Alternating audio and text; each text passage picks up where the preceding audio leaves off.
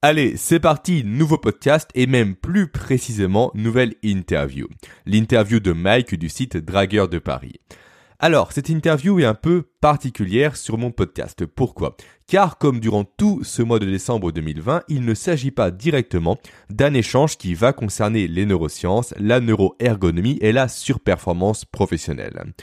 En effet, cette interview va être axée principalement autour de l'entrepreneuriat et des conseils de Mike ainsi que des miens pour monter en parallèle de son activité CDI, donc salarié, un projet entrepreneurial. Donc comment faire pour se dégager du temps et comment faire pour faire la transition psychologique de salarié à entrepreneur? Alors, ce podcast concerne bien évidemment les personnes qui veulent se lancer à leur compte dans l'entrepreneuriat, mais également toutes les personnes, et je sais que c'est votre cas, qui veulent tout simplement optimiser leur temps au quotidien, soit pour pouvoir faire plus chaque jour, soit pour pouvoir au contraire se libérer du temps pour d'autres activités ou pour profiter tout simplement de ses proches, de ses amis ou de sa famille. Je vous laisse dès à présent avec l'échange que j'ai eu avec Mike. Eh bien, bonjour Mike. Bonjour Jérémy, merci de ton invitation, super content d'être là. Eh bien, super content de te recevoir aussi pour un sujet qui est un peu, euh, on va dire de prime abord, éloigné par rapport à ce que je fais habituellement, à savoir plus l'entrepreneuriat, mais qui va me permettre, et toi aussi d'ailleurs, de parler un peu de neurosciences et de neuroergonomie. Oui. Donc, euh, Mike, pour commencer, est-ce que tu pourrais te présenter déjà aux personnes qui t'écoutent en ce moment même, s'il te plaît? Oui, alors euh, donc bonjour à tous, Mike, euh, ancien salarié entrepreneur euh, depuis maintenant un an, donc très très rapidement j'ai été ingénieur puis chef de projet pendant dix ans, donc dans, dans l'aéronautique, donc à la base je viens d'une filière technique. Un milieu que j'ai décidé de quitter ensuite puisque sur les derniers temps j'ai monté deux activités en parallèle. La première activité qui est toujours mon activité principale euh, dans un milieu un peu spécial, un peu méconnu des gens, c'est celui de la séduction. Donc, euh, c'est-à-dire j'ai toute une entreprise qui tourne dans le milieu de la séduction pour les hommes célibataires de 30 à 35 ans euh, qui souhaitent rencontrer quelqu'un ainsi que une deuxième activité qui est celle de copywriting, hein, puisque je m'étais formé au copywriting euh, avec cette activité de la séduction, et puis aujourd'hui euh, je, je, propose des services de coaching à des chefs d'entreprise qui ont déjà une entreprise qui tourne et qui souhaitent aller euh, au-delà. Donc ça c'est ce que je fais aujourd'hui, et ça je pense qu'on va parler pendant l'interview. C'est pas une activité que j'ai montée du jour au lendemain, c'est une transition que j'ai préparée tout en ayant euh, un travail à côté, un travail en CDI à plein temps, assez prenant mentalement, euh, ce qui m'a obligé quelque part à bah, m'intéresser à tous les sujets euh, productivité, etc. Je pense qu'on va avoir l'occasion d'en parler aujourd'hui. Mhm, bien sûr. Et avant d'en parler justement, peux-tu définir ce qu'est le terme de copywriting pour les personnes qui ne connaissent pas ce, terme-là justement? Ouais. Alors, euh, résumé en une phrase, le copywriting, c'est transformer, c'est l'art de transformer des visiteurs en acheteurs. C'est-à-dire que vous avez des visiteurs qui arrivent sur votre site internet, où vous proposez des produits ou des services, et le copywriting, c'est euh, une forme de marketing avancé euh, pour convertir ces personnes-là pour les convaincre et euh, pour euh, pour les faire acheter chez vous, tout simplement. D'accord, très bien. Je te remercie. Alors du coup, j'ai voulu t'inviter sur le podcast pour la simple et bonne raison que on a un peu le même parcours, façon de parler, c'est qu'on s'est lancé tous les deux. Ouais. Et on a commencé durant notre activité en, tant que salarié. On a fait ça en mode side project comme aujourd'hui. Et justement avoir ton retour par rapport à tout ça, un peu voir les pistes que tu as développées de ton côté pour justement te lancer à 100%, ça m'intéresse actuellement. Je pense que ça peut intéresser des gens euh, dans l'auditoire, façon de parler. Donc déjà, combien t'as mis, euh, pardon, combien de temps tu as mis euh, pour quitter ton emploi et te lancer à 100% sur ton activité actuelle? Alors entre le moment où j'ai où j'ai commencé le, le tout début et le moment où je suis parti, c'est coulé, euh, il s'est coulé trois ans à peu près. Sachant que, euh, précision utile, je gagnais déjà suffisamment pour partir si je le voulais au bout de euh, un an et demi euh, d'activité, c'est-à-dire j'ai mis j'ai mis un an et demi à passer de 0 euros à 2000 euros par mois, ce que j'estimais être le minimum syndical pour pour pouvoir quitter un CDI qui était confortable, où j'avais un travail super intéressant mais j'ai quand même mis le double euh, pour vraiment partir. Déjà parce que bon, j'avais euh, comment dire, j'avais euh, le travail m'intéressait, hein, c'était pas le problème, mais surtout parce que j'avais énormément de blocages, de blocages émotionnels, des blocages mentaux qui qui m'ont retenu pendant longtemps de partir Alors qu'en fait, c'était pas un blocage pécunier. J'avais beaucoup de, personnes qui me disaient euh, "Attends, Mike, c'est bon, tu gagnes l'argent assez, euh, tu peux partir." Mais en fait, j'avais euh, des blocages que j'ai traînés pendant des années, blocages qui proviennent essentiellement de de mon éducation de salarié, on va dire, hein, puisque je viens d'une d'une famille où il y a que des salariés. Je suis le seul entrepreneur de toute la famille, donc j'ai été éduqué avec ce mindset là. Et j'ai mis très longtemps à acquérir euh, ce mindset justement euh, d'entrepreneur. Donc c'était plus un problème émotionnel que, que rationnel finalement. D'accord, ça marche. Et du coup, il y a pas aussi une notion, donc émotionnelle bien évidemment, donc c'est lié à ça, une notion de peur de rejet potentiellement de la part de tes proches, parce que comme tu étais le seul dans ta famille à être entrepreneur potentiellement, en entrepreneur en devenir. Ouais. Est-ce qu'il y avait ça comme notion que tu avais à l'esprit potentiellement de dire voilà, mes parents vont euh, ne vont pas approuver ma décision, euh, vont potentiellement me critiquer, je sais pas, est-ce qu'il y avait des notions comme ça sous-jacentes dans ta décision? Euh, alors ça a joué un petit peu, c'est vrai. Euh, bah d'ailleurs le jour où j'ai annoncé ma démission et que j'ai euh, annoncé à ma famille que, que, je démissionnais et c'était en pleine crise, hein, c'était en pleine crise du coronavirus. Personne a compris, honnêtement. Euh, ma mère, euh, quand je lui ai dit ça, elle m'a regardé, elle m'a dit euh, "T'as fumé T'es malade Qu'est-ce qui t'arrive elle, elle, comprenait pas. Donc effectivement, mes collègues non plus n'ont pas compris. Il y a aucun de mes collègues qui m'a dit "Ouais, t'as pris la bonne décision. J'espère que tu vas réussir, machin." Au début, ils étaient tous un petit peu stone. Ils m'ont tous regardé en mode "Mais mais à quoi tu joues quoi Qu'est-ce que tu fais? Parce qu'en fait, ce sont tous des salariés. Tu vois, ce sont des personnes qui n'ont pas, qui, qui n'ont jamais monté une entreprise de leur vie. Donc du coup, ils sont incapables effectivement de de, comprendre ce raisonnement-là. Donc effectivement, j'ai mis beaucoup de temps euh, à m'en détacher. Ça, c'était le premier aspect. Donc un aspect plus externe par rapport à ton environnement, l'environnement familial notamment. Et après, le deuxième aspect, je dirais, c'était plus des croyances limitantes que que j'avais, c'est-à-dire des euh, ou des peurs plus exactement, des peurs comme euh, bah, le fait de te retrouver livré à toi-même. Parce que je pense tu l'as connu toi aussi, Jérémy, quand on est en CDI, c'est confortable quelque part. T'as toujours le même salaire qui tombe à la fin du mois. Même si mhm. ta boîte ferme, t'as toujours le, salaire. S'il y a télétravail, t'as toujours ton salaire. Si t'es malade pendant deux semaines, t'as toujours ton salaire. Et quelque part, quand tu te retrouves entrepreneur à plein temps, tu deviens responsable de ta vie à 200%. T'as pas d'excuses derrière lesquelles te cacher tu t'es, rémunéré au résultat finalement. C'est-à-dire si ce que tu fais marche, bah euh, tu réussis, tu gagnes bien ta vie. Et si ce que tu fais ne marche pas, même si t'as bossé 80 heures par semaine, et eh ben tu euh, tu t'en, payes le prix quelque part. Et je sais que j'ai mis un moment à accepter euh, ce risque-là, alors que tout le monde me disait que que, que ça allait le faire, tu vois. Mais c'était c'était vraiment des blocages purement purement émotionnels. Hein. Il y, avait absolument rien de rationnel. Mais j'ai mis un an et demi à, à faire ce switch mental. Est-ce que tu regrettes aujourd'hui euh, le temps que tu as pris à faire ce switch justement? Euh, Non, parce que ça m'a permis, euh, ça m'a permis d'accumuler suffisamment de raisons pour faire le switch et pour pas revenir en arrière. Parce qu'en fait, ce que c'est vrai qu'une peur aussi que j'avais, c'était euh, j'avais peur de regretter. C'est-à-dire j'avais peur de d'arrêter une carrière d'ingénieur qui était toute tracée pour euh, prendre un risque en montant un projet euh, personnel et le regretter deux ans après et puis revenir euh, revenir un petit peu en pleurant en disant ah non j'ai fait le mauvais choix etc j'avais un peu peur de ça et je pense que j'ai mis aussi un an et demi justement à à me rassurer à voir que l'activité bah, au bout d'un an et demi elle continue de croître que ça marche super bien mais aussi un an et demi à comment dire à ne plus avoir de raison de rester salarié c'est-à-dire, il y a encore un an et demi, j'en avais des raisons. C'est-à-dire, je passais mon temps à voyager, puisque je faisais un travail qui, qui faisait que les deux tiers du temps, j'étais à l'étranger. Hein, je passais mon temps euh, dans, dans l'avion. Euh, le projet était super intéressant. Euh, j'en avais pas encore marre de faire des réunions. il y avait aussi ça qui a joué. Euh, j'avais euh, quelqu'un, j'appelais, j'appelais ça un mentor. C'était mon chef, quelqu'un qui était ultra compétent, qui m'apprenait plein de choses. Et ça, c'était il y a un an et demi. Mais au fur et à mesure, ça a changé. C'est-à-dire, mon chef a été muté, donc il était plus dans le service. Le coronavirus est arrivé, donc j'ai arrêté de prendre l'avion. Les réunions, ça a commencé à me taper sur le système parce que euh, on n'avançait pas et c'était toujours pareil. Et au bout d'un moment, bah, j'ai accumulé des raisons qui m'ont permis de, de, faire le switch, puisque ce que je faisais euh, ne, ne me rendait plus heureux, tout simplement. D'accord, très bien. Et je reviens rapidement à cette notion de famille, euh, de difficulté à l'annoncer. Donc je suis en plein dedans, mais parce que ça fait du coup un an que j'ai quitté mon activité et ma famille le sait toujours pas. Ah, tu l'auras pas dit Non, j'ai toujours pas dit. En fait, j'ai une, ah une ouais. famille qui de nature assez anxieuse de base. Ils ont vraiment un gros côté anxieux, une grosse peur par rapport à l'avenir. On va dire que le confinement non plus n'aide pas. C'est un peu les personnes de la vieille école. Ouais. Et en fait, j'ai plus la balance sur des risques-bénéfices. Le bénéfice, c'est quoi? C'est être un peu à l'aise par rapport à ça, mais le risque, c'est que eux s'inquiètent davantage par rapport à moi. Ouais. Donc, euh, je suis encore un peu dans cette notion-là, donc je tente réellement de stabiliser l'activité un maximum pour réellement l'annoncer et avancer presque des chiffres tangibles pour Ouais. les mettre en parallèle Ouais. et les rassurer.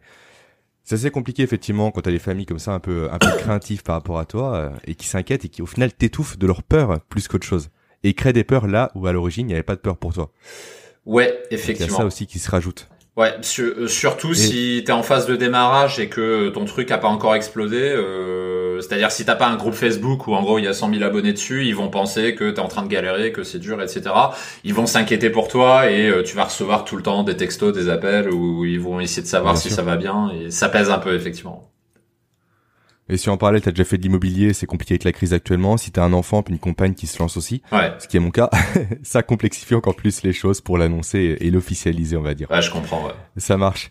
Et du coup, par rapport à tes collègues, petite question, euh, est-ce que tu es encore en relation avec eux actuellement ou est-ce que euh, t'as, on va dire, ton, le fait d'avoir quitté l'entreprise a créé une scission entre toi et eux en termes de centre d'intérêt, en termes de euh, d'échange ou autre? Euh, bah alors c'est marrant, tu me poses la question parce que j'y ai repensé il y a pas très longtemps. Euh, la réponse est oui et non. Euh, oui, je, je suis toujours en contact avec euh, certains euh, collègues avec qui j'avais euh, les meilleures affinités, mais affinités extra-professionnelles, c'est-à-dire euh, des personnes avec qui j'allais boire des coups en dehors du travail. Donc ces personnes-là, j'ai toujours, je garde toujours un contact avec elles et ça se passe bien.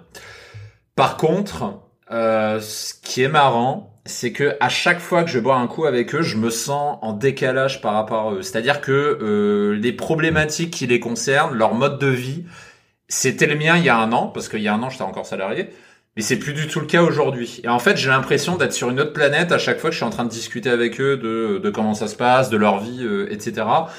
Et, euh, et maintenant, alors qu'avant, par exemple, quand j'étais salarié, il y a un an, euh, il y a deux ans, je me sentais en décalage quand je buvais un coup avec des entrepreneurs, par exemple. Quand je parlais avec des chefs Mhm. d'entreprise, je me sentais en décalage euh, par rapport à eux. Et maintenant, c'est l'inverse, parce que bah, tu, en fait, quand tu passes de salarié à entrepreneur, tu changes complètement de monde. C'est-à-dire, les personnes qui sont salariées ont- euh, ne te comprennent pas, c'est ce qui arrive souvent. Et euh, les seuls qui te comprennent, en fait, c'est euh, les chefs d'entreprise. Donc du coup, ce qui se passe, et c'est peut-être arrivé pour toi, Jérémy, je sais pas, c'est un changement dans ton cercle social. C'est-à-dire, il y a encore deux ans, mon cercle social, c'était essentiellement des, des salariés. Et ben maintenant, c'est essentiellement des, des entrepreneurs, des chefs d'entreprise. Mhm. Moi, je l'ai connu également de mon côté. Effectivement, t'as une vraie, euh, un vrai écart, comme tu le dis très bien, entre les gens euh, qui ont un- des routines quotidiennes avec le confort du travail, leurs problématiques liées au travail, et nous, en tant qu'entrepreneurs, où c'est un peu différent. Effectivement, il y a ça qui peut euh, peser également dans la balance parce que c'est une forme de rejet social aussi. Mine de rien, Ouais. certaines personnes vivent assez mal. Ouais, je sais pas, je te On donne un exemple. Une fois, sorte. Une fois, j'avais une discussion, c'était euh, bah, sur un sujet que tu dois connaître, le, le deep work, par exemple. Une fois, euh, j'ai pris un, Oui. un apéro avec, euh, il y en a qui étaient entrepreneurs et d'autres salariés, et, euh, et on s'est mis à parler de deep work, c'est-à-dire te chercher des méthodes pour être plus productif, plus concentré, etc. Et bon, évidemment, ceux qui étaient salariés, ils savaient pas du tout ce que c'était, mais en plus, ils en voyaient pas l'intérêt. Ils disaient, putain, mais les gars, vous parlez de sujet, on sait même pas ce que c'est, on sait même pas ce que ça peut nous apporter, quoi. Et puis le monde du salariat ne pousse pas au deep work non plus. Donc euh, le deep work étant le fait d'être euh, concentré à 100% sur une tâche pendant une heure à deux heures Ouais. sans interruption, alors qu'au travail on est constamment interrompu. Bah, T'as même on qui encourage. sonne, euh, T'as les emails, le responsable qui rentre dans, dans, dans le bureau ou autre. C'est très compliqué. On encourage l'inverse, même euh, aux salariés. On encourage, euh, je pense tu l'as vu quand tu étais salarié aussi, on encourage à être, à avoir l'air occupé. Donc c'est-à-dire en fait, on encourage les salariés à ressembler à euh, des espèces de pieuvres multitâches qui font un milliard de trucs à la fois, juste pour être bien vu euh, de la part des collègues et du chef, pour qu'on puisse dire ah ouais lui fait un milliard de trucs, c'est qu'il doit être bon. Alors qu'en fait, c'est un truc que j'ai vu systématiquement ceux qui qui s'amusent à faire les pieuvres euh, du du multitâche ils sont pas productifs du tout. Ils sont tout le temps en train de switcher d'une tâche à une autre, et en fait, ils sont moyens dans à peu près tout ce qu'ils font. Alors que quand t'es entrepreneur, tu peux pas te permettre de faire ça. C'est vrai. Et l'autre notion aussi qui est assez flagrante, c'est le temps de présence. Je trouve que l'entreprise, le temps de présence est largement survalorisé par rapport à l'efficacité professionnelle. Oui, Une personne qui va venir de 8 heures du matin, qui va partir à 19 heures sera bien vue. même si elle fait pas son travail à 100%, contrairement à une personne qui viendra une demi-journée euh, de temps en temps et qui elle fera son travail à 100%. Forcément, je grossis un peu les traits, mais tu vois euh, là où je veux en venir, je pense. C'est exactement ça. C'est vrai que c'est compliqué, on est vraiment formaté en, au niveau de l'entreprise par rapport à tout ça, et tout ça fait perdre au final de la productivité par rapport aux, sociétés, et c'est assez compliqué à, à démontrer et à, et à, faire comprendre surtout, je trouve. Ouais, ouais, ouais. C'est, euh... alors je sais pas si c'est comme ça dans tous les pays du monde, mais en tout cas en France, euh, c'est très très ancré. Ouais. En France, ça l'est effectivement, oui. Mais en tout cas, avant le confinement, parce que du coup, le confinement a potentiellement débloqué des choses par rapport au télétravail. C'est encore autre chose. Et avant euh, ça, effectivement, c'était assez ancré. Euh, et, et, encore, c'est, euh, bah, j'en parlais avec des collègues salariés. Euh, moi, je me, je leur disais que j'espère que le télétravail, ça va faire, ça va permettre de planter une graine et de faire prendre conscience aux employeurs que le travail, c'est pas forcément une mauvaise chose. Et euh, de ce que me disent certains collègues, j'ai l'impression que ça changera peut-être pas. C'est-à-dire qu'une fois que le Covid aura disparu, qu'on reviendra au travail d'avant et que le télétravail sera toujours euh, bâché euh, comme un truc négatif. Parce que ça ne permet pas de surveiller ses salariés pour vérifier qu'ils font bien du 8h, 18h. On revient à cette notion un peu de flicage qu'on a un peu sous-entendu tout à l'heure. c'est ça, flicage plutôt que la recherche de la performance. Et de la confiance aussi. Et de la confiance. Ce qui, ce qui génère un peu tous les problèmes qu'on a actuellement, dépression, bore-out et burn-out. Ouais. C'est, c'est un vaste sujet, on pourra en parler pendant des heures, je pense. Euh, autre question également que j'avais, que je voulais te poser et que je me suis noté à côté de moi. T'as dit que t'as mis quasiment un an et demi à deux ans pour faire le pas, pour franchir le pas, pardon. Est-ce que t'as eu un moment réellement de déclic où tu t'es dit à un instant T, là c'est bon, je peux y aller? En mode vraiment la révélation, là c'est bon, j'ai à soi mes 4000 euros par mois, grosso modo après ce que tu m'as dit, là c'est bon, je peux y aller ou est-ce que c'était réellement progressif? Euh, non, j'ai eu un déclic effectivement, et ben figure-toi que c'est euh, lors du premier confinement. euh, D'accord, c'est le confinement qui t'a, ok. Ouais, ça a été le, le déclic inattendu, parce qu'en fait, euh, en fait, il y avait deux raisons qui faisaient que j'étais pas encore prêt à partir. Il y a la première parce que j'avais un chef que je considérais comme étant un mentor et qui m'apprenait énormément de choses. Ça, c'est le mhm. premier sujet. Et le deuxième sujet, c'est que, euh, comme je t'avais dit, j'exerçais une profession où j'étais en permanence en train de bouger, j'étais en permanence euh, dans l'avion. Et euh, je, je le cache pas, c'est un train de vie qui était assez confortable et euh, j'aimais beaucoup, j'aimais beaucoup ce train de vie. Et il y a eu le confinement soudainement. Et là, j'ai compris assez vite que ça allait durer et qu'à partir de là, bah, que je retrouverais pas forcément ma vie d'avant. Et puis à partir de là, bah, je me suis retrouvé obligé de bosser depuis chez moi euh, sur ces sujets-là. Et en fait, c'est là que je me suis rendu compte que sans ce train de vie que j'avais avant, bah en fait le travail était beaucoup moins intéressant et qu'en fait j'avais plus du tout de plaisir à travailler dessus. Je, je l'avais complètement perdu. Je l'avais encore il y a deux ans, mais là les, les projets au bout de, de quatre ans à travailler dessus, j'avais plus de plaisir. Et c'est là je me suis dit non c'est plus possible. Je faut, faut que je, faut que je change parce que je prenais 100 fois plus de plaisir à faire du copywriting, soit pour mes activités ou soit pour euh, les, euh, pour mes clients, que de travailler sur, euh, que de faire de l'ingénierie comme je faisais avant. J'avais vraiment changé de, de perspective. Et c'est là que j'ai compris que c'était le moment de faire le switch. Donc du coup, je me suis le délai que je me suis donné, c'était de je, je, bosse dessus à fond pendant euh, le premier confinement et je dépose ma démission à la fin du, premier confinement. Et c'est ce que j'ai fait. D'accord. Ok, ça marche. Et euh... excuse-moi, j'ai un peu la gorge enrouée. Et du coup, la question que je me posais par rapport à ça, c'est comment t'as négocié ça au niveau de l'entreprise? T'as fait une rupture conventionnelle, t'as démissionné. Comment t'as amené un peu ça Si les gens sont intéressés pour connaître un peu le processus qu'il y a derrière? Euh, j'ai pas cherché à négocier parce que je savais que comment dire bah déjà je gagnais trop pour toucher euh, tout ce qui est euh, assurance chômage etc j'avais regardé un petit peu les, les, dispositifs ce qui était une nouveauté pour moi parce que j'ai jamais été au chômage de toute ma vie. J'ai toujours travaillé enfin j'ai toujours soit été à l'école soit soit travaillé. J'ai jamais été au chômage dans ma vie. Donc du coup j'ai découvert les aides de l'État qui existaient. J'ai découvert j'étais pas éligible première chose et puis ensuite, deuxième chose, euh, bon, je peux pas dire qui c'est, mais j'avais un employeur un peu spécial qui faisait que euh, la rupture conventionnelle, ça risquait de prendre du temps, et surtout, ça risquait de pas être accepté. Et à partir de là, en fait, j'ai pas voulu prendre de risques, donc j'ai déposé purement simplement ma démission pour me débarrasser euh, de ça le, le plus vite possible et euh, pour euh, basculer à plein temps sereinement sur mon activité sans sans avoir toute la paperasse des aides de l'État derrière. Quoi. D'accord, ça marche. Moi, à l'inverse de toi, j'ai fait une rupture conventionnelle. Après, ma décision, elle était dans un cadre parfait dans le sens où l'entreprise pour laquelle je travaillais a été rachetée. Ouais. Et donc, j'ai profité un peu de l'opportunité du rachat pour m'éclipser et, et euh, lancer l'activité à 100% de mon côté. Parce Donc, que quand tu te fais racheter comme ça, avec le racheteur. quand tu te fais racheter comme ça, ils acceptent plus facilement une rupture conventionnelle? En fait, vu que j'étais le premier à poser ma, ma rupture dans ce cadre-là, ça a fonctionné. En fait, j'avais des opportunités qui m'étaient présentées, de des choses intéressantes, hein, créer un cabinet de recrutement notamment dans une ville, euh, bref, des choses super intéressantes, monter à Paris aussi pour des projets. Ouais. Mais rien ne me passionnait. J'avais perdu réellement la passion pour le recrutement depuis quelques années déjà. Je faisais ce travail de façon alimentaire, on va dire. Et euh, en exposant ça, j'ai pu réussir à négocier cette rupture conventionnelle. Ouais. Et étant le premier, je pense qu'ils l'ont accepté pour bien se savoir par rapport aux autres collaborateurs et potentiellement écrémer un peu, euh, écrémer un peu justement les listes de collaborateurs qu'ils ont rachetés pour Ouais. mettre les leurs. Bah, c'est vrai que c'est toujours mieux si chance-là, on va t'arrives dire, l'occasion s'est bien présentée, ouais. Si si t'arrives à avoir la rupture conventionnelle, c'est vrai que c'est mieux. Après, ça dépend de la situation à chacun. Par exemple, si t'as une activité qui a pas trop décollé ou tu tu génères pas, euh, t'es en dessous des 1000 ou 2000 euros par mois, par exemple, ça vaut le coup effectivement de de faire une rupture par par sécurité. Par contre, si t'as une activité euh, qui tourne déjà très très bien, qui est en croissance euh, chaque mois, ce qui était mon cas euh, à l'époque, qui est toujours le cas aujourd'hui, euh, ça sert pas à grand chose. Quoi. Moi, effectivement, au début, j'étais à zéro de chiffre d'affaires parce que je ne vendais pas encore à l'époque. J'avais euh, peut-être 64 personnes qui, me, qui étaient sur ma newsletter, tu vois, donc c'était assez, Ouais. assez faible. Donc j'ai bénéficié du, du système et j'ai bien fait très clairement. Ça m'a beaucoup aidé au début. Ah oui, euh, dans ce cas-là, effectivement, Donc, c'est euh, très bonne chose. J'avais effectivement le podcast depuis un an, mais qui n'a jamais été monétisé jusqu'à présent, qui n'avait pas été monétisé jusqu'à présent. Ouais, parce que ton podcast, tu l'as depuis un moment déjà. Je l'ai depuis, je crois, euh, décembre 2018. Donc on arrive déjà sur, sur deux ans, effectivement, ouais. Ouais. Et j'ai commencé réellement à me lancer dans les formations, on va dire plus poussées que les podcasts, avec un réel accompagnement ou autre, Ouais, à partir fin du premier trimestre, je crois, 2020. ouais. En décembre 2018, Au début, il y avait t'envisageais pas de déjà de, avait de rien, partir donc,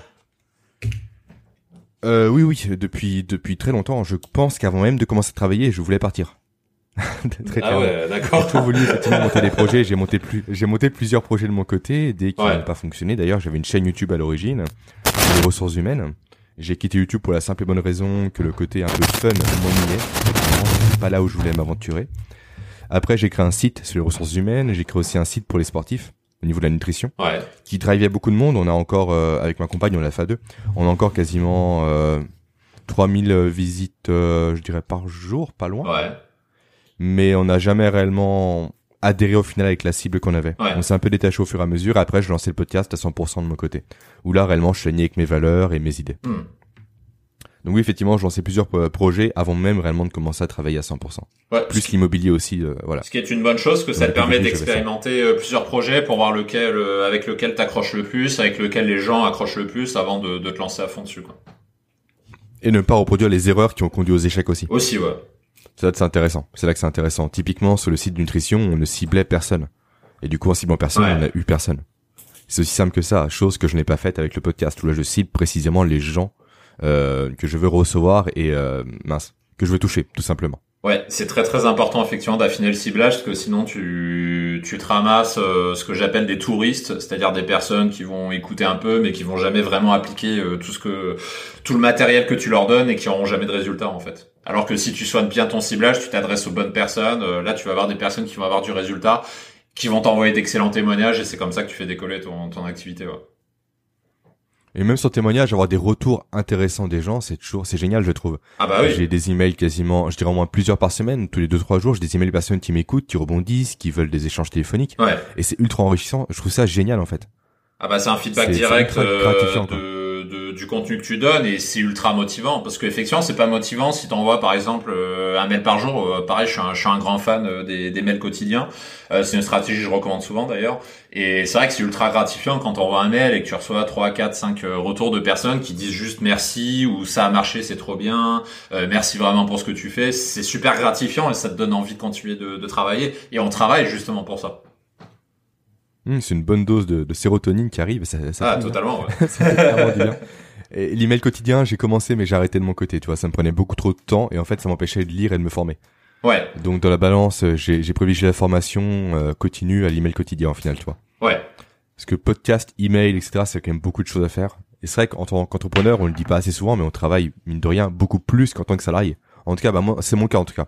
Ouais. Parce que constamment au travail, tu lis un livre, c'est du travail en soi. Ouais. Parce que le livre que je lis va servir à alimenter mes podcasts et mes formations. Ouais. Donc en fait, la frontière entre le travail et le plaisir aussi est un peu effacée. Donc ça, c'est génial. Mon travail beaucoup. Moi, je travaille le week-end, le soir, euh, très tôt le matin. Ouais. Je pense que toi aussi potentiellement. Bah souvent quand on est, euh, je faisais beaucoup avant. Là, j'essaie de, ne pas travailler ou alors juste un peu le, week-end pour équilibrer euh, vie pro et vie perso. Mais souvent, de toute façon, quand t'es en phase de décollage, euh, c'est quasiment obligatoire de, travailler, y compris les week-ends, pour faire décoller ton activité, parce que t'as beaucoup de choses à faire. Il faut que t'apprennes, il faut que tu te formes, il faut que tu expérimentes, il faut que tu parles avec tes clients, euh, faut que tu t'occupes de l'administratif, faut que tu t'intéresses à plein de choses et tout ça, ça prend du temps. Et faire tout ça en restant à 35 heures par semaine, euh, quand tu débutes, j'y crois pas trop. Quoi. Moi non plus, moi non plus. Et c'est là qu'on vient à la dissonance entre le monde du travail et puis le monde entrepreneurial. Dire à des personnes qu'on travaille le week-end ou le soir, les gens des fois ont du mal à intellectualiser. Et ça crée un peu justement des, des conflits par rapport à ça, par rapport à des amis. On sort ce week-end, bah non, j'ai du boulot malheureusement, je dois travailler, je dois faire avancer les choses. Ouais. Et ça crée à nouveau cette, ce conflit et ce, cet éloignement entre les anciens amis malheureusement et puis les nouveaux qui eux comprennent la démarche. Oui, et je pense faut, que euh, c'est, ouais, je pense que c'est, une- je sais pas si ça se passe comme ça avec tout le monde, mais ouais, je sais Je que, pense pas. je sais que quand j'ai fait le switch, euh, j'ai fait aussi un switch de cercle social, parce qu'il y avait des personnes euh, qui comprenaient pas, euh, qui étaient, on avait l'impression qu'ils étaient incapables aussi de comprendre, qui s'intéressaient pas forcément à ça, et, euh, coup, ouais, il y a une petite épuration qui se fait dans le cercle social, mais après, c'est nécessaire. Il y a des personnes, tu vas leur expliquer ton projet, il y en a qui vont t'encourager, il y en a qui vont s'en foutre, et il y en a qui qui comprendront pas, et donc il faut il faut faire le tri euh, là- là-dessus, euh, ou leur expliquer également ton ton, ton mode de fonctionnement. Par exemple, ça, je pense qu'on va pouvoir en, en parler aussi. Euh, je sais qu'un truc qui Mhm. m'a beaucoup aidé euh, à monter mon activité. euh, alors, je ne le savais pas à l'époque, et en fait, c'est en écoutant ton contenu que j'ai compris euh, que ça venait de là. Euh, c'est en optimisant ton travail par rapport à ton chronotype. Euh, moi, j'ai un chronotype loup, donc c'est-à-dire que je me lève tard et euh, je me couche tard aussi. Et en fait, je suis plus productif euh, la nuit. Et en fait, avoir ce chronotype, ça a été un avantage pour moi. Parce que du coup, je pouvais bosser euh, quand j'étais dans l'avion à 21h ou à 22h ou des choses comme ça, des choses que je faisais avec aisance, qui me demandaient pas d'effort, alors que d'autres qui étaient euh, chronotype, euh, je crois c'est Lyon, le, le lève-tôt, euh, bah eux ils, l'inverse, ouais. eux ils y arrivent pas forcément, tu vois. Eux ils sont du matin, donc eux par exemple, euh, s'ils veulent monter un projet, il vaut peut-être mieux qu'ils se lèvent à 5 heures du matin et que de 5 heures à euh, 7h30, 8h, ils travaillent sur leur projet avant d'aller euh, d'aller à leur travail. Très clairement, c'est ce que j'ai fait durant des années et des années, hein, justement travailler le matin très tôt parce que ça me correspondait. Hmm. Ça, puis le sport aussi, bien évidemment. Toi c'est quand me dit, moi, passer- Moi, justement, je suis Lyon, ouais. Je suis Lyon à à 100%. En tout cas, avant d'avoir un enfant. Ouais. Là, ah bah oui, peu- les enfants. Là, je suis en tête de sommeil depuis un an, donc c'est encore différent, voilà. C'est encore différent. J'ai encore les séquelles de un an sans dormir euh, Ouais. à cause, façon de parler, c'est pas réellement de sa faute, mais peu importe, passons. Mais oui, moi, je suis Lyon de base. Effectivement, tu me dis de travailler, passer les 21 heures. J'essaye. Ouais. J'essaye uniquement, en fait. Je ne fais rien.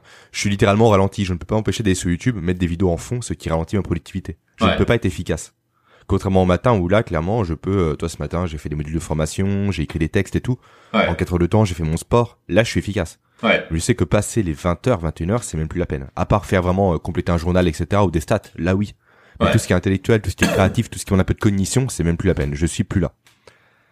Mais ça, effectivement, connaître ce chronotype est très important et malheureusement, les entreprises ne sont pas adaptées euh, en fonction du chronotype des gens. Google Oui. le fait, Apple le fait, mais pas tout le monde. Et une personne comme toi, sur un métier normal précédemment, non pas un métier qui exigeait des, euh, beaucoup d'avions notamment, t'aurais pas pu vraiment être efficace au travail. C'est Ouais. triste à dire, hein. Mais le matin, 8h midi, tu n'aurais pas été là. Très clairement, au niveau mental, je parle. Et tu recommençais à être en forme à partir de 17h. Ouais, c'est ça. 17h, c'est cool, il te reste une heure, voire deux heures de boulot après. Et là, t'es pas efficace. Et c'est terrible. Et ces gens-là, souvent, sont blâmés, alors qu'au final, c'est plus l'entreprise qui est à blâmer que ces personnes-là. Mais là, pour faire comprendre ça, ça demande un changement complet de société et c'est assez compliqué. Ouais. Et euh, oui, et effectivement, je me rappelle quand, euh, surtout quand j'avais fait mes, euh, quand j'avais fait mes- mes armes dans la toute première entreprise où j'étais, bah, il y en avait beaucoup qui étaient en mode, euh, on va dire chronotype euh, Lyon, c'est-à-dire qu'ils encourageaient les personnes à venir à à 7h, 7h30 du du matin. Euh, euh, oh, putain, Euh, il y a quelqu'un qui sonne, je reviens. Je reviens, je. Vas-y, vas-y. Les aléas du direct, on va dire. Donc, on va attendre quelques petites secondes le temps que, que Mike revienne. En tout cas, j'espère que ça vous plaît comme échange. Ça change un peu des neurosciences. On parle plus entrepreneuriat. Je pense que ça peut intéresser certaines personnes parmi vous. Et là, je l'entends. Désolé, Jérémy, il arrêtait pas de sonner. Pas de souci, j'ai meublé entre temps. ok. ne t'en fais pas. Tu parlais un peu des chronotypes et des difficultés que tu avais par rapport à ta première société dans laquelle tu étais. Euh, oui, et puis après ça s'est vérifié aussi. Hein, C'est-à-dire que euh, quasiment euh, toutes les boîtes que j'ai fait euh, dans ma carrière encourageaient à se lever tôt. Et alors j'avais toujours l'impression qu'effectivement que tout le monde était des lève tôt. Et moi, je me sentais tout le temps en déphasage parce que, ouais, j'en avais, ils se levaient à, quand on était en déplacement, par exemple, truc très bête. Euh, le petit déjeuner commençait à 6h30. Bah les mecs à 6h30 ils étaient au petit déj et ils y allaient. Et puis après ils allaient travailler dans leur chambre avant d'aller en réunion. Et, les mecs ils me disaient euh, ouais viens manger avec nous et tout. Je leur dis mais à 6h30 mais vous êtes mazo, c'est euh, je vais pas me lever à 6h30. Alors que euh, bah moi je me levais plutôt à je préfère me lever à 8h30 par exemple, 8h 8h30 et par contre, eux, à 17h, 18h, ils étaient fatigués, mais moi, 17h, 18h, c'est l'heure où je commence à bien, à bien carburer, tu vois. Mhm. Ah, mais complètement. Et le pire dans tout ça, c'est que les gens, donc euh, comme moi, parce que je suis un lion moi aussi, euh, ne conçoivent pas le fait que vous ne pouviez pas, vous les loups, avant de connaître ça bien évidemment, hein, vous levez tôt. On prend ça pour de la fainéantise très clairement. C'est méchant à dire, mais c'est la vérité. Et ça, c'est lié au fait également que la société pousse aujourd'hui les gens à être matinale. On parle de morning routine, etc. Et les gens qui ne sont pas comme ça sont exclus en quelque sorte, sont mal vus en tout cas. Ouais. Et on peut se. Ça, c'est je, je l'ai déjà fait pour m'aligner, euh, surtout dans ma première entreprise, pour euh, entre guillemets, pour pas être exclu et pour être bien vu. Donc je me forçais à me lever le tôt le matin. Mais il y avait rien à faire. J'avais toujours cette impression d'être dans les vapes le matin, mais tout le temps. Même en prenant l'habitude, quand je me levais très tôt, j'étais systématiquement dans les vapes. Non, mais c'est entièrement normal. Ton niveau de cortisol est pas encore monté, ta mélatonine est encore là et ça. physiologiquement, tu peux pas. C'est aussi simple que ça. Physiologiquement, tu n'es pas capable de le faire. Comme moi, le soir, je peux pas veiller. Ouais. Et ça, c'est terrible en société parce que passé 22 heures, je m'écroule à table. Je suis un zombie, j'écoute à moitié et je réponds plus, tu vois. Alors que 22 heures, ça. Et les inconvénients. Ça va, 22 heures, c'est marrant parce que c'est là où j'ai un bon pic de productivité. Euh, des fois, euh, je peux bosser jusqu'à minuit euh, sans aucun problème, quoi.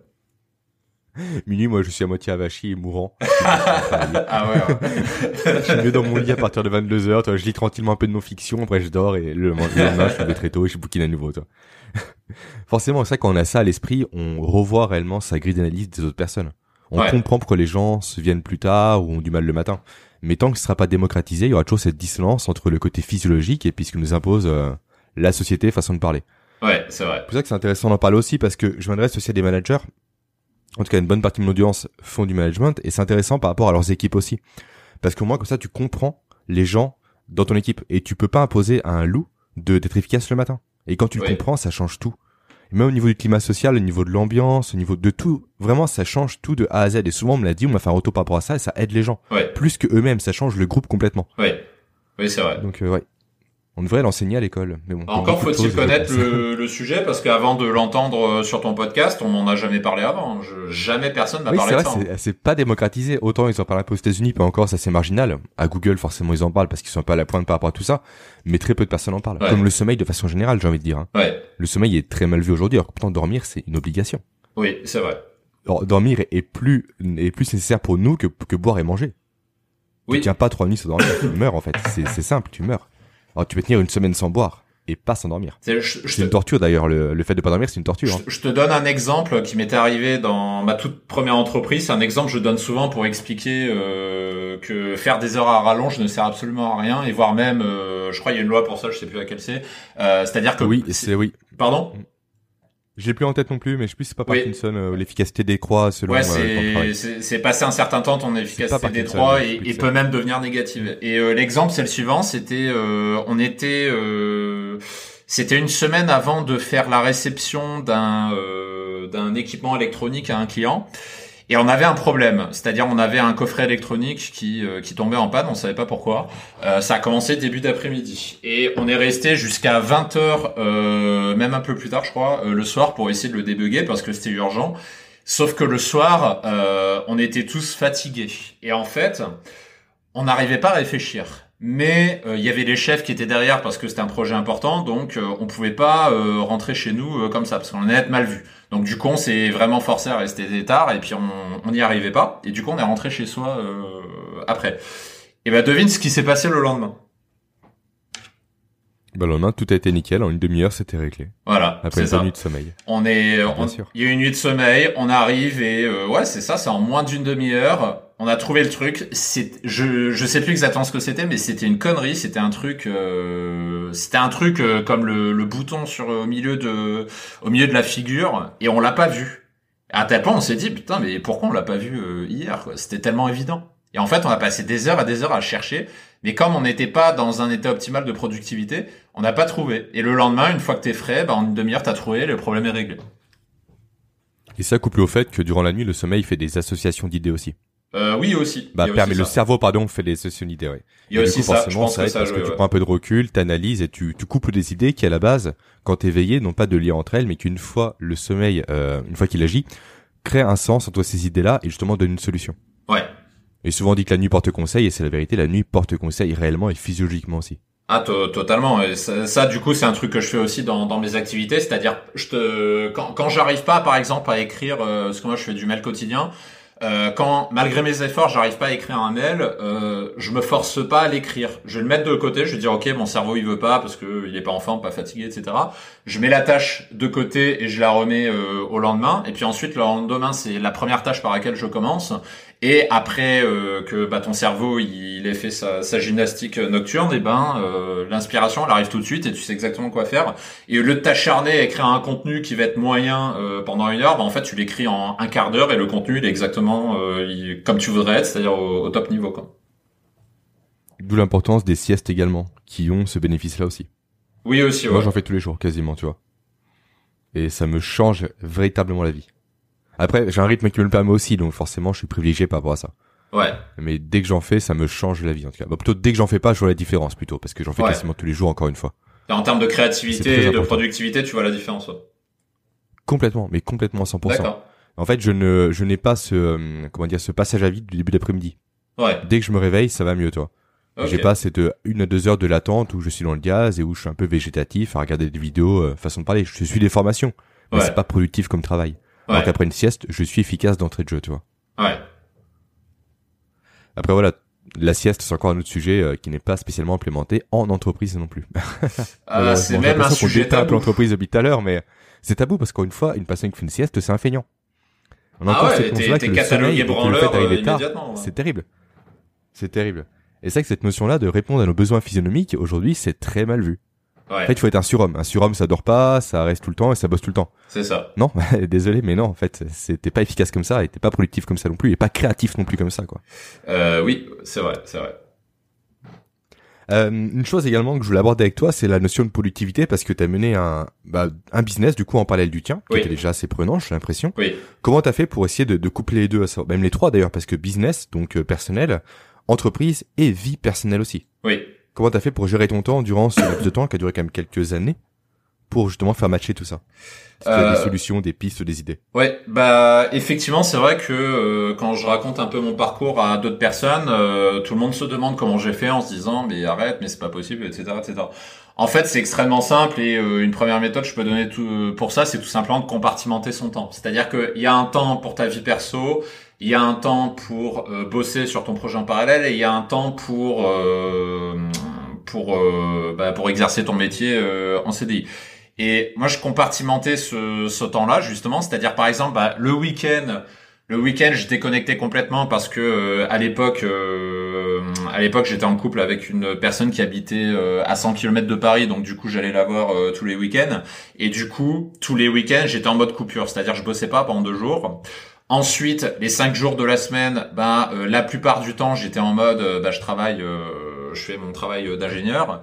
Et par contre, ce que je faisais, c'est, je ne cherchais pas à avoir l'air occupé ou à m'inventer des tâches. Ça, c'est pareil. Deuxième conseil que je peux donner, c'est d'arrêter de vous inventer des tâches. C'est-à-dire que pour monter un projet en parallèle de son CDI, euh, quand on cherche à optimiser son temps, on se rend compte qu'il y a des tâches indispensables et il y a des tâches secondaires qui n'ont pas d'impact euh, sur sa carrière. Donc du coup, ce que j'ai fait tout simplement, c'est que je me suis concentré sur les tâches qui allaient me rendre visible auprès de ma hiérarchie et qui allaient rendre mon travail euh, utile. Je me concentrais sur ça et tout ce qu'il y avait à côté, soit je le déléguais ou soit je le faisais pas.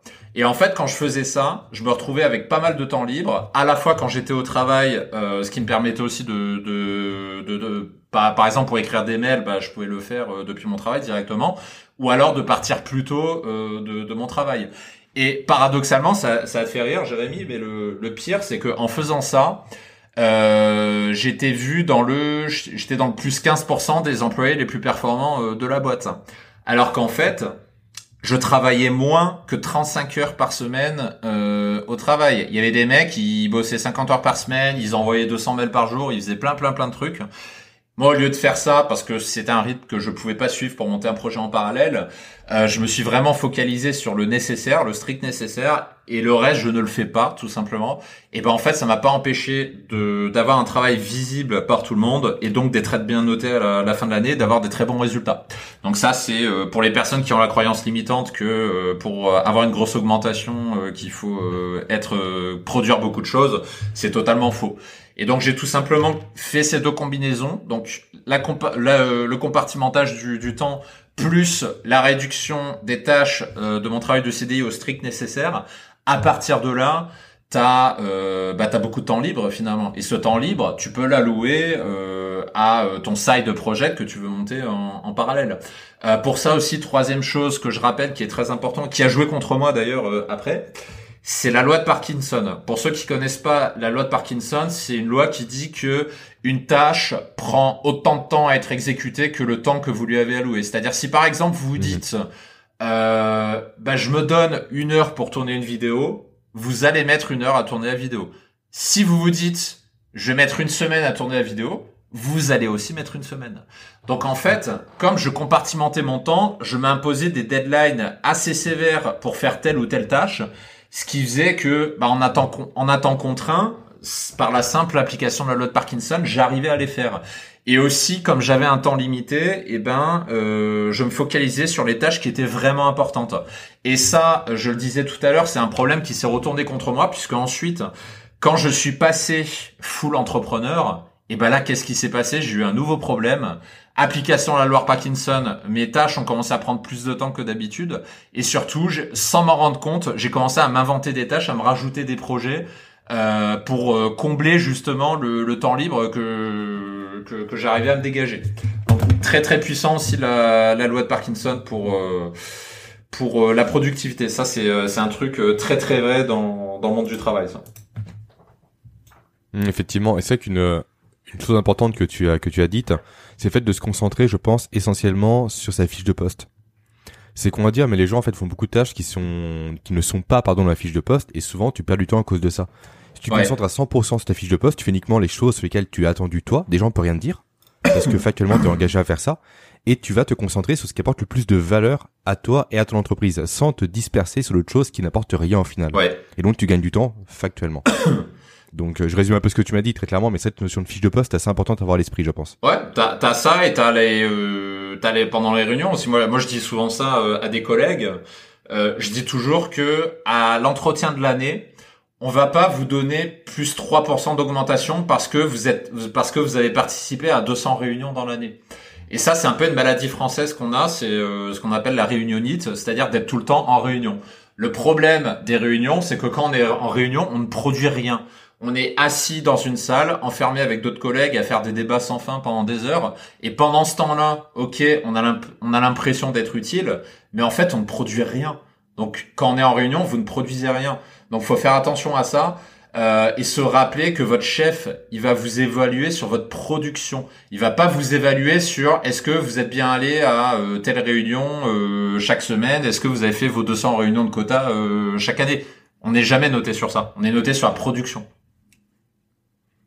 Et les réunions sont souvent au final qu'une petite bataille d'ego, ni plus ni moins, quand on regarde bien. Ouais, c'est moi qui ai idée, c'est moi qui ai fait ceci, c'est moi qui ai fait cela, comment on avance sur mon projet. C'est jamais réellement effectivement productif à la fin. Ouais, c'est beaucoup, c'est beaucoup pour se montrer effectivement. Euh, J'avais toujours cette impression que les que certains collègues y allaient pour euh, pour euh, entre guillemets faire le pan et, et montrer qu'ils sont là et montrer qu'ils sont compétents, mais ça faisait pas forcément euh, avancer le projet quoi.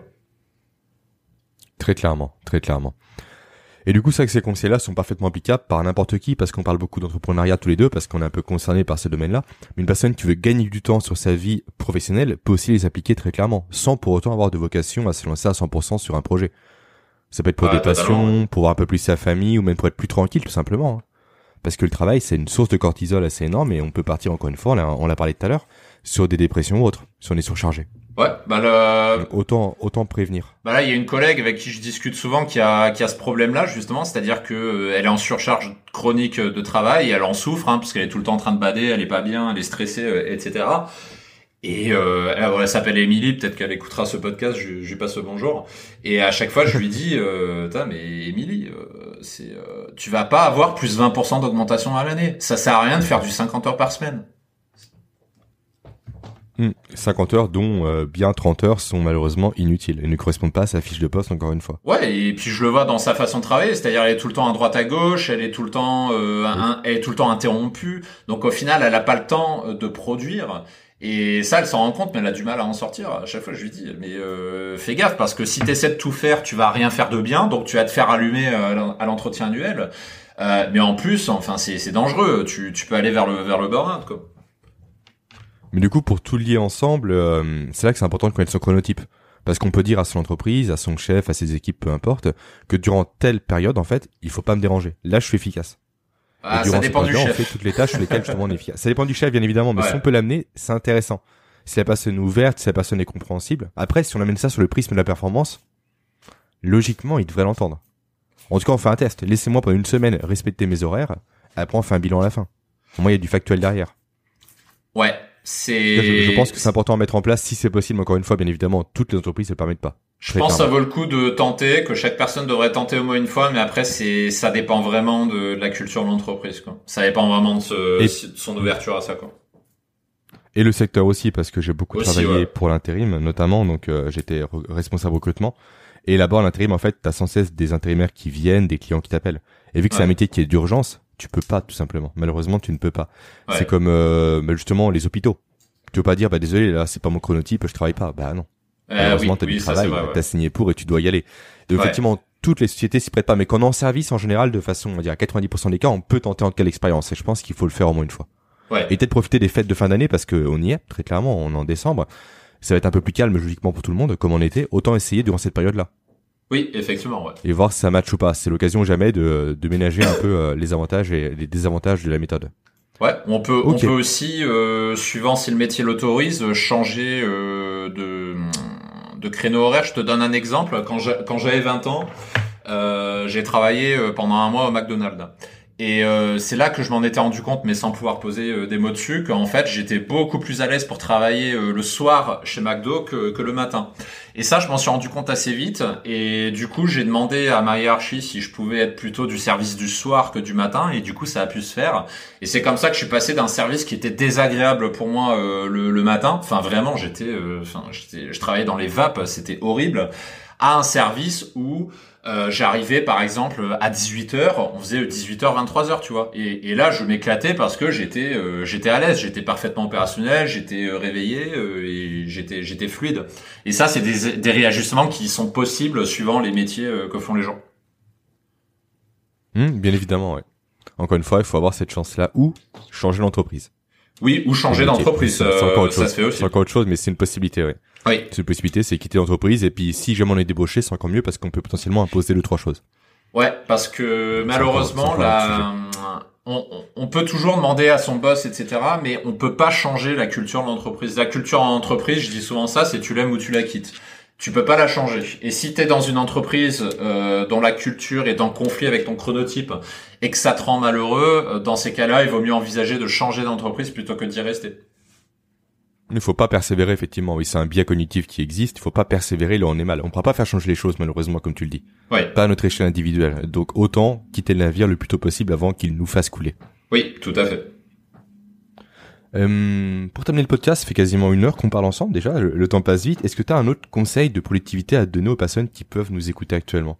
Donc, potentiellement, les personnes qui sont salariées, qui veulent rester salariées ou celles qui veulent potentiellement faire un side project et se lancer à leur compte d'ici quelques semaines, mois ou années? Euh, bah, conseil que je donne souvent, c'est euh, c'est une loi que tout le monde connaît mais que personne n'applique, c'est la loi de Pareto, la loi des 20-80, donc la loi qui dit que 20% mhm. euh, des causes font 80% de résultats. On peut l'appliquer à la fois dans son travail et à la fois euh, dans la boîte, dans le set projet qu'on est en train de monter. C'est-à-dire d'aller chercher les 20% de tâches que vous allez faire qui vont, euh, comment dire, qui vont apporter 80% du résultat. Je te prends un exemple très concret que je vois très souvent avec les, les personnes que je connais qui montent un set project. Combien de fois j'ai vu des personnes passer des heures à se prendre la tête sur le logo de leur boîte? Si, je crois, j'ai vu systématiquement je des personnes qui passent des heures et des heures et des heures à choisir le logo, la couleur, le texte, etc., etc. Et à chaque fois, je leur dis la même chose. Je leur dis, le temps que tu passes à peaufiner ton logo, c'est du temps que tu ne passes pas à trouver des clients. Et c'est ça la loi de Pareto. C'est-à-dire que au lieu de passer des heures à peaufiner ton logo et sachant que euh, ton logo, euh, je vais être cru, mais euh, les, gens n'ont rien à foutre hein, dans, la plupart des cas, euh, plutôt que de passer du temps à faire ça, bah, passer le même temps à aller chercher un client et à lui apporter un service et être payé pour ça, va te rapporter beaucoup plus de choses. Parce que évidemment, ça va te permettre de gagner ta vie, mais aussi ça va te permettre de mieux connaître ton client, de mieux connaître sa psychologie, de connaître ses besoins, de savoir ce qu'il veut, de savoir euh, ce que tu peux lui apporter. Et ce temps-là que tu vas passer à ton client, il sera un milliard de fois plus intéressant que de passer des heures et des heures sur euh, sur un logo. Et ça, c'est un, conseil très simple, la loi de Pareto, mais on peut l'appliquer partout. Donc, par exemple, dans un set projet, les exemples de tâches qui servent à rien, voilà, c'est euh, passer des heures sur les logos, passer des heures à faire un site internet ergonomique, etc., euh, etc. Je dis même souvent ça, euh, parce que ça, c'est une croyance limitante qu'ont beaucoup des gens. On peut monter un set projet sans site internet. Aujourd'hui, c'est possible. C'était peut-être pas possible il y a 10 ans. Mais aujourd'hui, on vit dans une époque où tu peux gagner ta vie avec un compte Facebook. J'ai des personnes que je connais qui font ça, qui n'ont aucun site web, qui font que du mailing et euh, du Facebook. Et ce qui ne leur coûte rien finalement parce qu'ils ont très peu de frais fixes euh, comme ça?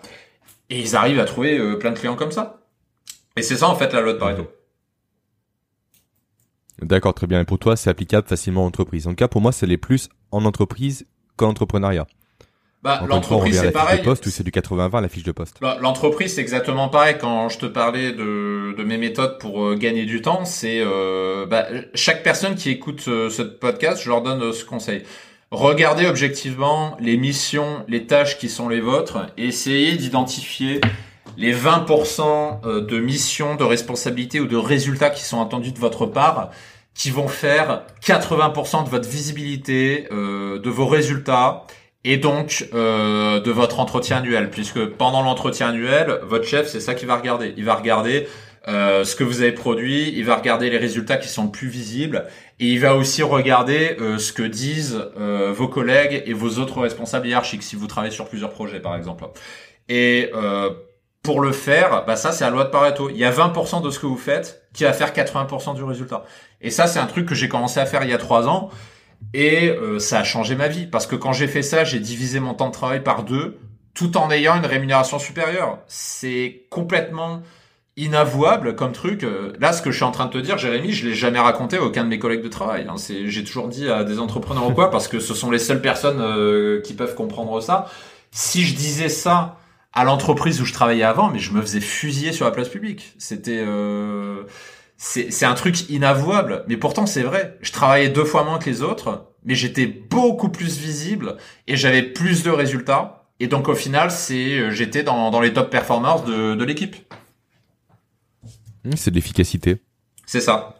Efficacité. À tel point que d'ailleurs, à le dernier entretien annuel, euh, un peu avant que je parte, on m'avait proposé un poste euh, au-dessus, tu vois, un gros, un gros gros poste en plus. Et euh, c'est euh, alors qu'il y a plein il y a plein de personnes qui travaillent plus que moi qui étaient aptes aussi, mais c'est à moi qu'on l'a proposé. Et du coup, question que je t'ai pas encore posée, qu'est-ce qui t'a poussé à te lancer dans l'entrepreneuriat au final? Si t'avais une belle carrière, un beau poste, euh, des voyages en avion. Euh, euh bah comme je t'avais dit. Responsable.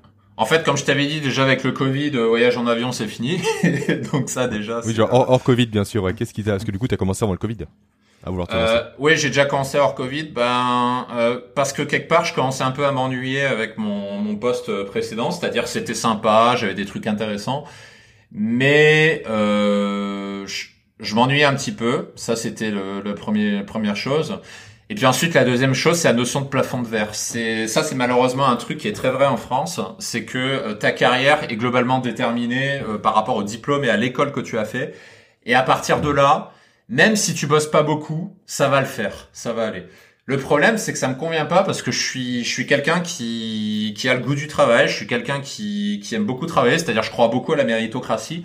Et malheureusement, le système français est fait pour euh, ne pas encourager la méritocratie. C'est-à-dire que tu peux travailler, comme je le disais, 50 heures par semaine et faire un milliard de trucs. Tu vas être limité par le plafond de verre du salariat. C'est-à-dire tu pourras pas avoir un poste. Euh, y a, y a, en fait, il y a un maximum que tu pourras pas dépasser.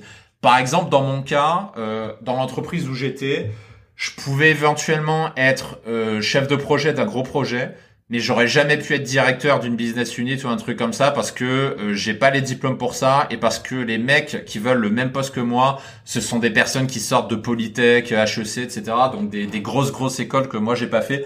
Donc en fait, je peux pas lutter euh, sur sur ce plan-là. C'est c'est un combat qui est perdu d'avance.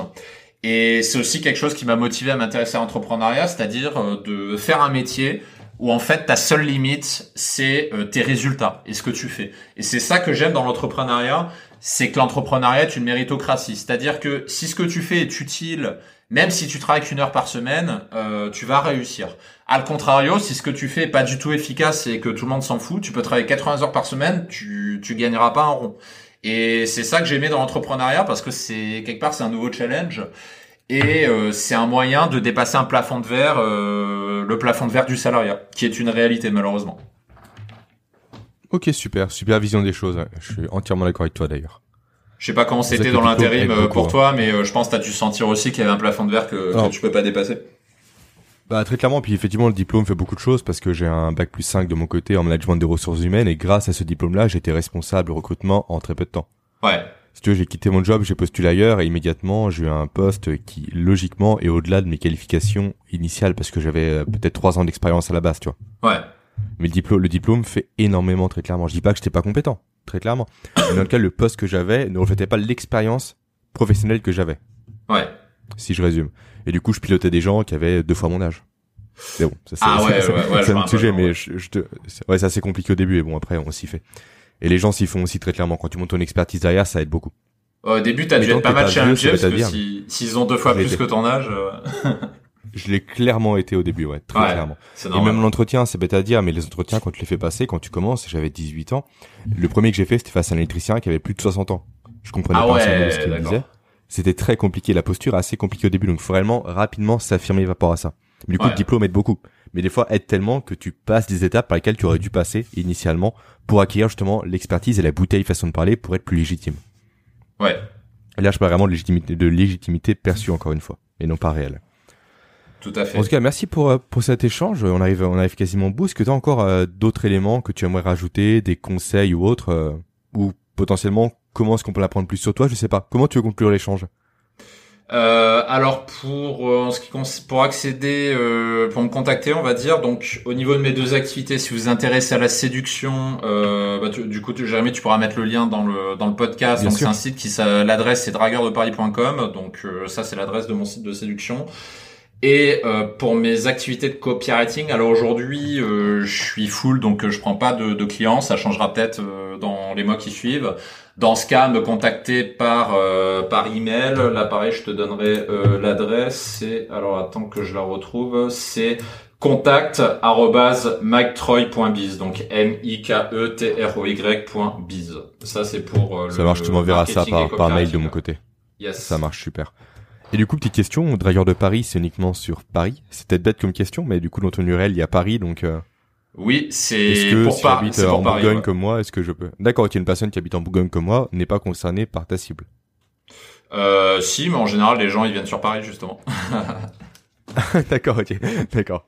On, on voulez a même eu des, Paris, des euh, étrangers. Par, par exemple, j'ai un client qui habite à, j'ai un client qui habite à Los Angeles, par exemple. J'en ai un qui habite à Singapour. J'en ai un qui habite en Allemagne. Euh, ça n'empêche pas d'avoir des, des clients euh, à l'étranger. Donc là, le nom Paris, j'ai choisi essentiellement pour des considérations SEO, hein, donc des considérations Google. Bien sûr. Euh, mais des, des, personnes qui habitent pas à Paris s'intéressent à l'activité qu'on fait, tout à fait. Et petite question, tu proposes quoi précisément sur ce site? Dragueur de Paris alors, euh, notre spécialité, c'est les rencontres en ligne. C'est aussi pour ça qu'on travaille avec des personnes qui, qui sont euh, dans le monde entier. C'est-à-dire que, euh, on, comment dire, on, accompagne des personnes qui ont plus de 30 ans, qui sont célibataires et qui n'arrivent pas à faire des rencontres, pour faire des rencontres grâce à la puissance des applications en ligne. Parce que si tu veux, pour rencontrer quelqu'un, quand tu es un homme célibataire, tu vas rencontrer une femme, il y a plein de moyens. Il y a le cercle social, mais en général, euh, ces hommes-là n'ont pas forcément beaucoup de femmes dans leur cercle social. Ça, c'est le premier problème. T'as la drague de rue, mais les gens aiment pas forcément draguer dans la rue. T'as la drague en bar, en boîte de nuit, mais les gens aiment pas forcément la drague en bar, en boîte de nuit.